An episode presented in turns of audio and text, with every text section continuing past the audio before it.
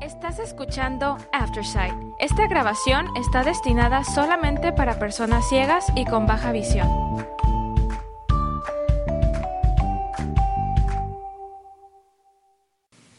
Gracias por acompañarnos en esta emisión de National Geographic en español, la revista de febrero del año 2024.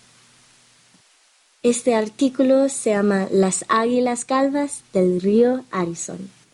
No muy lejos de Vancouver, en el oeste canadiense, la llegada del invierno anuncia la congregación de miles de águilas calvas, por Mark Goodman.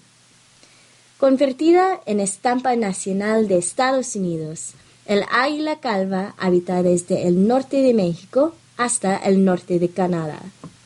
Conocida por sus habilidades pesqueras y su dieta oportunista, la presencia del águila más famosa de Norteamérica no es rara cerca de grandes cuerpos de agua colmados de peces y rodeados de árboles. Las águilas calvas se dejan ver lo mismo en la tropical Florida que en los fiordos de Alaska.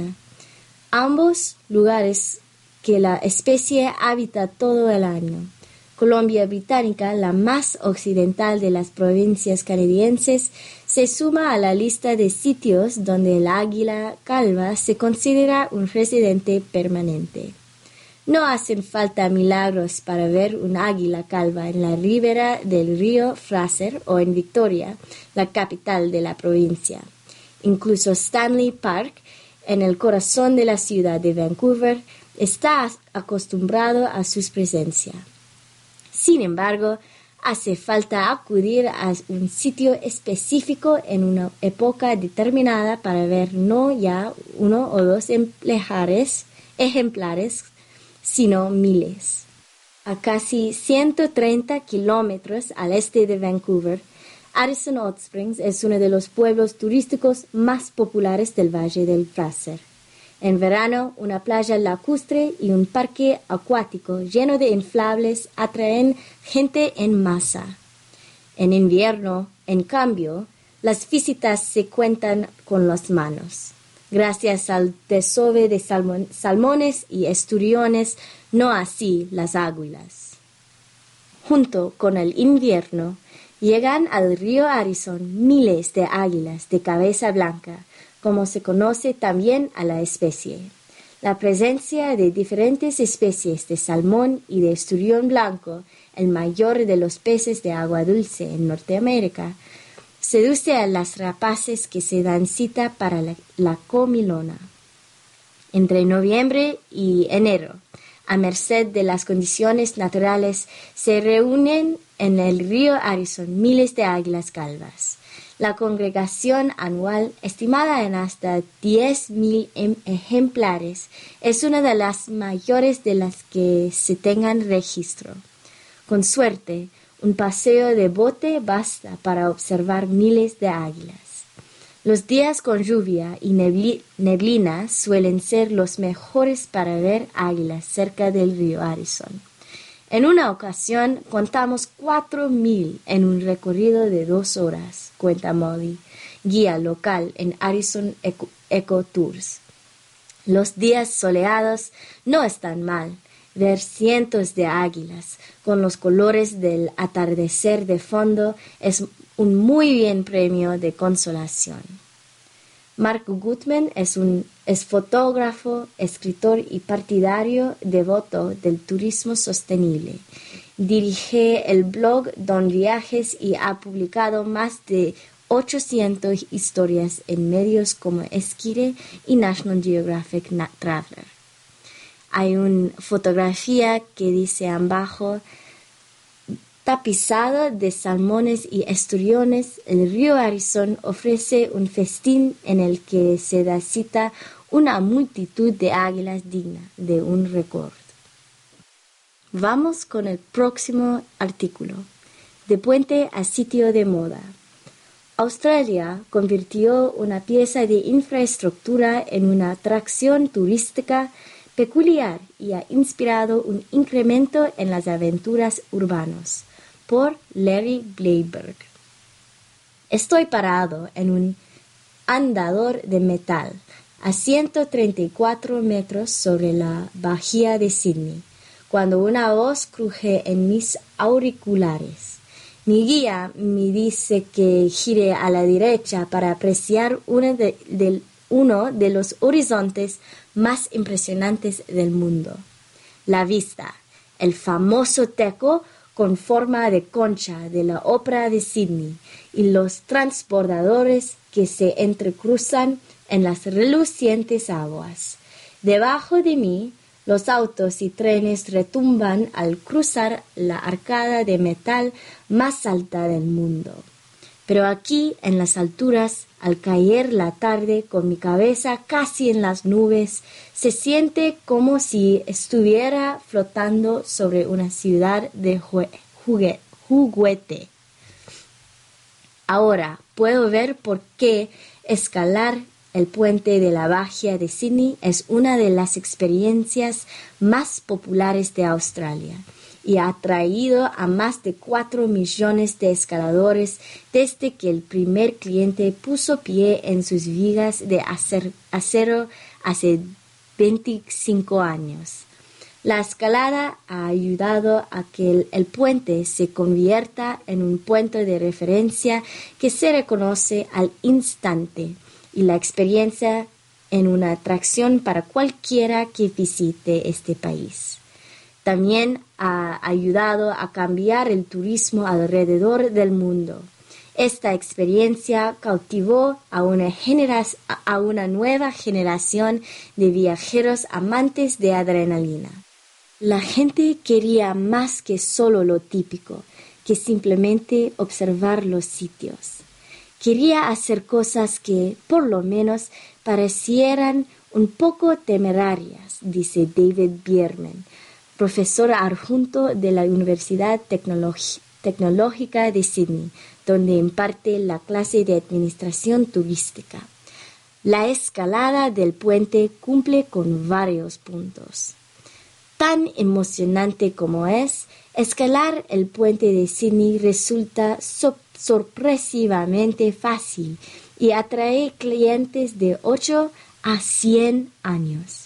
La cima ha sido el sitio de innumerables propuestas de matrimonio y más de 30 bodas. Cada cinco minutos en las horas pico, un guía lleva a grupos pequeños hasta la superestructura del puente. Los escaladores ascienden por escaleras y caminan entre andamios que se construyeron para los trabajadores de mantenimiento. Deben llevar arnés y mantenerse conectados a cables de seguridad durante todo el recorrido. Asimismo, todos los, clientes deben pasar por una prueba de alcoholemia en aliento y de detectores de metal. No puedes llevar ropa suelta, cámaras ni lentes de sol. Imagina que una cámara fotográfica cayera de las alturas en un parabrisas, comenta Barry Newling, un oficial de la agencia gubernamental que administra la arcada. Sería una catástrofe alcanzar nuevas alturas. En Kobe, Japón, los visitantes recorren un andador debajo del puente Akashi Kaikyo, una de las arcadas suspendidas más largas del mundo. Quienes escalan el puente de la bahía de Auckland en Nueva Zelanda pueden saltar en bungee desde ahí. En Virginia Occidental, las visitas guiadas al puente sobre el, barranco del Río Nuevo cruzan por un andador a 267 metros sobre el agua. El próximo artículo es ¿Dónde el bosque es eterno? Las lluvias estacionales llenan pequeños oasis acuáticos llamados estanques vernales, los cuales aportan un estímulo crucial de vida. Después desaparecen hasta que se reinicia el ciclo anual. por Susan Hand Shetterly. Fotografías de Tristan Spinsky. Una pareja de ranas de bosque se aparía en las aguas poco profundas de un estanque vernal en Maine durante la migración anual para la reproducción. La lluvia constante de la tarde y las temperaturas en torno a los 4 o 5 Celsius incitan a montones de ranas y salamandras a descongelarse y abandonar sus madrigueras invernales. Seguí un camino esponjoso cubierto por años de acículas acumuladas con el suelo de un bosque de cicutas. Más adelante vi un destello. Era la luz del sol que resplandecía por una apertura entre los árboles y donde un pequeño estanque reflejaba la luz de vuelta hacia la atmósfera. Este cuenco con agua y poco profunda era un estanque vernal, justo lo que había ido a buscar. Era un día al final de la primavera, una tarde cálida, y el agua del estanque ya había empezado a disminuir. Los estanques vernales dependen sobre todo del agua de lluvia y de la escorrentía de las tierras, altas del bosque. No tienen entradas ni salidas permanentes.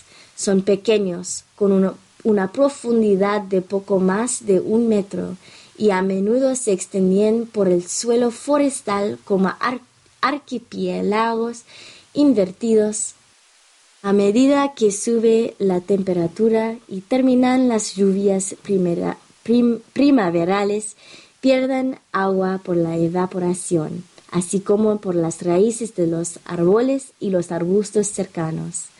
La mayoría de los estanques se secan al final del verano. Esta es una cualidad esencial de los estanques vernales. Los peces no pueden sobrevivir a la sequía, de modo que las larvas de ranas, las salamandras, todo tipo de insectos y demás organismos tienen más posibilidades de crecer. Aquí, en el lugar más recóndito del noreste de Estados Unidos, un fragmento de hielo glaciar de 1.6 kilómetros de altura, altura alcanzó su punto máximo hace aproximadamente 20.000 años. Al dirigirse hacia el este dejó hondonadas, crestas esculpidas, rocas del tamaño de vagones de carga y cavidades de arquilla y morena. Estos bosques conservan el recuerdo de ese hielo. Están llenos de arroyos, pantanos y estanques, así como de abundantes estanques estacionales. Es como si aquel hielo del pasado nos hubiera regalado el agua. Con sus límites esponjosos y sus tierras altas con zonas húmedas y secas, todas ellas partes indispensables de un mismo sistema, estos estanques aportan un descomunal estímulo de vida al bosque. La relación entre los árboles y los estanques es muy estrecha. Los primeros dan sombra para evitar que los estanques se sequen antes de tiempo, además de que dejan caer el agua a cículas, hojas y ramas, ricos festines para bacterias y insectos, como las larvas de tricópteros, que a su vez se convierten en alimento para otras especies. Las aves y los murciélagos que se refugian y anidan en los árboles cercanos se alimentan de insectos. Cuando los anfibios adultos y jóvenes se aventuran en tierra firme, muchos terminan como presa de otros animales. Y el ciclo se repite sucesivamente del agua a la tierra, tierra y al aire, las especies que viven en estos bosques albergan una porción de estanque forestal en su interior. Durante la primavera colocó con cuidado una pequeña red en el fondo de un estanque vernal. La retiro y la vacío en un cuenco de, de cristal. Se ve todo tipo de especies. Muchos animales de los estanques pueden vivir bien en otros cuerpos de agua, pero unos cuantos se han adaptado a ellos para completar sus ciclos vitales. A inicios de abril el hielo se derrite y las lluvias barren la tierra. Los camarones eclosionan en los estanques y nadan bajo una capa de fino hielo primaveral. Esos crustáceos de aproximadamente 2.5 centímetros de largo reman con la parte ventral hacia arriba y rastrean el agua con sus apéndices abdominales, lo que les permite respirar y recolectar alimento mientras se mueven en el agua. Han evolucionado al grado de que no solo se anticipan a la sequía estival, sino que la necesitan. Cuando una hembra expulsa de su bolsa los huevos fecundados, estos se hunden hasta el fondo, crecen durante unos días y después se detienen. Los, diminutos huevos de, cáscara dura descansan en el fango de un estanque seco cubiertos por capas de hojas y otros residuos naturales. Eclosionan y crecen cuando regresan las lluvias. Su vida está en sincronía con las estaciones del estanque. En una noche de fría lluvia primaveral, las ranas de bosque salen de su largo letargo. Pasan el invierno en hondonadas poco profundas bajo las hojas o dentro de árboles caídos en el suelo forestal. Resbalosas por la lluvia, saltan hacia los estanques que a veces suelen estar cubiertos de hielo. Los investigadores suelen referirse a estas ranas como resistentes porque pueden vivir en lugares ubicados en el extremo norte como el Círculo Polar Ártico. Las ranas de bosque no necesitan sobrevivir al frío por debajo del umbral de congelación. Cuando las temperaturas descienden, sus hígados libran un torrente de glucosa que se une a los elevados niveles de urea en el torrente sanguíneo. Este cóctel inunda los tejidos, lo que reduce el daño por las heladas. Las ranas están literalmente congeladas y parecen cadáveres. Cadáveres, corrección. Esa mezcla les permite sobrevivir a los caprichos del inicio de la primavera. Suelen ser los primeros anfibios en llegar a los estanques de cría pueden descongelarse, congelarse y volver a descongelarse. Los machos llaman a las hembras con sonidos ásperos parecidos a los de los patos. La llamada alerta a las hembras de que el ritual primaveral ha comenzado, aunque muchos depredadores hambrientos que aguantaron un largo invierno también escuchan la cacofonía. Se trata de un ritual para aparearse. Las hembras expulsan masas redondas de huevos. Los machos, pegados a sus lomos, liberan una, una nube de esperma para fecundarlos. Las salamandras moteadas llegan aproximadamente a la mitad del ritual de apareamiento de las ranas. Estos miembros de la familia de las salamandras topo pasan casi todo su, toda su vida, toda su vida bajo la superficie de la tierra, debajo de los musgos, las hojas y la corteza de los árboles, así como los túneles que dejan las raíces muertas desde hace, hace tiempo y dentro de los troncos en estado de descomposición de los árboles caídos. A diferencia de la rana de bosque, la salamandra pasa el invierno por debajo del umbral de congelación, a menudo en las profundas madrigueras de las musarañas de cola corta. realizan su ritual de apareamiento bajo el agua, que consiste en que los machos depositen sus espermatoforos blancos, paquetes de espermatozoides en forma de pirámide, en una hoja o ramita al fondo del estanque. Una hembra pasa sobre ellos y envuelve uno, de, uno en su cloaca para la fecundación. Sus masas de huevos adheridas a ramos y tallos tienen forma de riñón, son lisas y algo translúcidas, recubiertas de una capa de gelatina firme. A medida que crecen, las larvas de salamandras se alimentan de insectos y pequeños crustáceos, así como se renacuajos de rana de bosque y otras larvas de salamandra.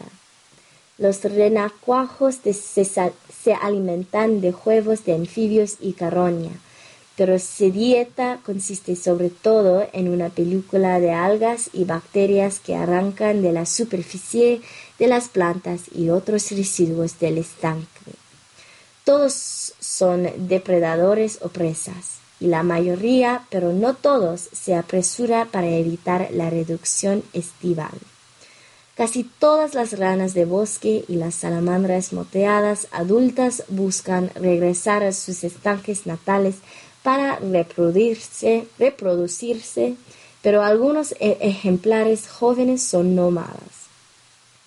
Cada año algunas se metamorfosean, salen de sus estanques y se alejan, de manera que llevan sus semillas genéticas a estanques más lejanos en el suelo forestal. Los estanques vernales continúan en el olvido. Sus principales defensores son los biólogos que los estudian, así como los habitantes de ciudades y pueblos en contra de la urbanización. En el noreste del país, un movimiento cada vez más numeroso invita a los vecinos a salir por las noches durante las primeras lluvias de, de primavera para ayudar a los anfibios a cruzar las carreteras más transitadas y poder llegar a sus estanques natales. Acunar a una salamandra o una rana de bosque en la palma de la mano durante una noche fría es como sostener un témpano viviente. Algunas personas se encargan de cartografiar los estanques, buscar especies y tomar nota de detalles detalladas de los paisajes circundantes. Quienes se dedican a esta labor saben que no basta con salvar un estanque, hay que proteger sus extensos, límites, así como las tierras altas. Aram Calhoun, una convincente defensora de los estanques vernales, dedica su carrera a estas reservas de agua temporales. Es una experimentada bióloga de humedales y educadora medioambiental. Sus, escritos ahora forman parte de la política paisajística de los humedales, que tiene repercusión en Maine y otros territorios. Calhoun también ha trabajado junto con biólogos del Departamento de Recursos Naturales de la Nación Penobscot para elaborar una cartografía de los estanques vernales en tierras tribales. Mis vecinos y yo aprendemos de esfuerzos similares. Salimos juntos bajo las lluvias de abril con lámparas y linternas hasta nuestro camino vecinal para saludar a las ranas y las salamandras que atraviesan lentamente la oscuridad para llegar a los estanques donde nacieron. Es una celebración de lo que significa estar vivo, de compartir el lugar donde vivimos con especies distintas a la nuestra. El fotógrafo Tristan Spinsky vive en Maine. Este es su primer reportaje para National Geographic. Gracias por habernos acompañado en esta emisión de National Geographic en español. Mi nombre es Shreya Shrestha. Si ha disfrutado de este programa, por favor suscríbase a nuestro servicio gratuito en nuestra página web www.aincolorado.org o llamando al 303-786-7777.